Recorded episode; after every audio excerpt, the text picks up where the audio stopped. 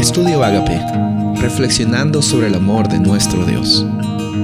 El título de hoy es En la presencia de Dios, Mateo 5:8.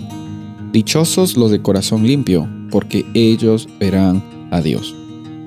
Esta bienaventuranza es increíble, habla acerca de la realidad de estar ante la presencia de Dios. Hay bastantes versículos que nos mencionan Nuevo Testamento y Antiguo Testamento que hay una barrera eh, entre eh, el ser humano y Dios, pero esta barrera no es eh, un castigo que Dios pone sobre el ser humano. Esta barrera no es que Dios está probando a los seres humanos si es que son dignos o si es que son lo suficientemente buenos para estar en su presencia. No, es una barrera de, de, realidad, del contraste como vimos el día anterior entre la santidad de un Dios y nuestra naturaleza que estamos trayendo desde nuestros primeros padres. Pero eso no significa que desde hoy nosotros no podamos acceder ante la presencia de Dios.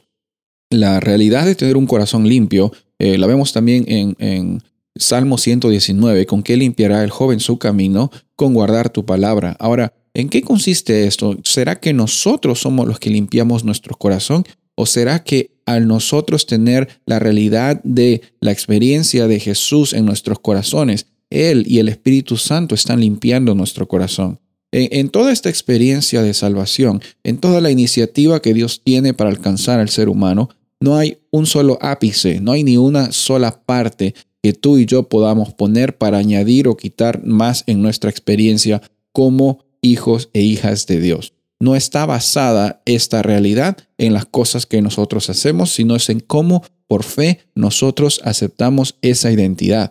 Es difícil, yo lo sé, porque muchas veces pensamos que tenemos que pagar de vuelta a Dios. Pero estar en la presencia de Dios, tener un corazón limpio, andar eh, con una vida con propósito y con abundancia, no está conectada con nuestra conducta.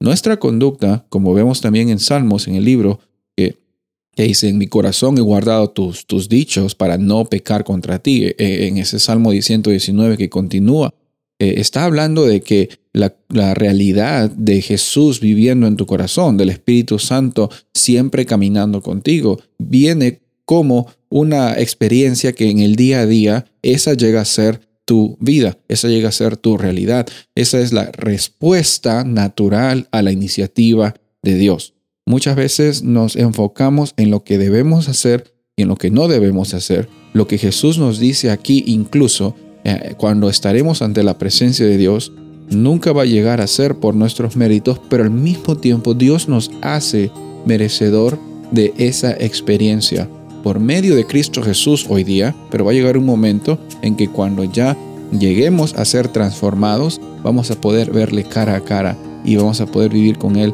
en cada momento. Qué momento y qué realidad tan maravillosa. Soy el pastor Rubén Casabona y deseo que tengas un día bendecido.